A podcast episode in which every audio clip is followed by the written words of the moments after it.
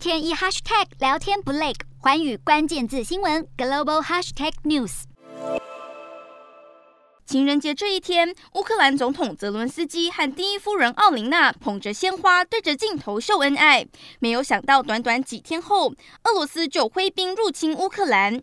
泽伦斯基曾说自己是敌人的头号目标，而家人是第二目标。但尽管成为俄罗斯追杀的对象，奥琳娜和丈夫一样拒绝撤离，扮好第一夫人的角色，坚守家园。今年四十四岁的奥琳娜和泽伦斯基生长在同一个城镇，但两人到了大学才相识。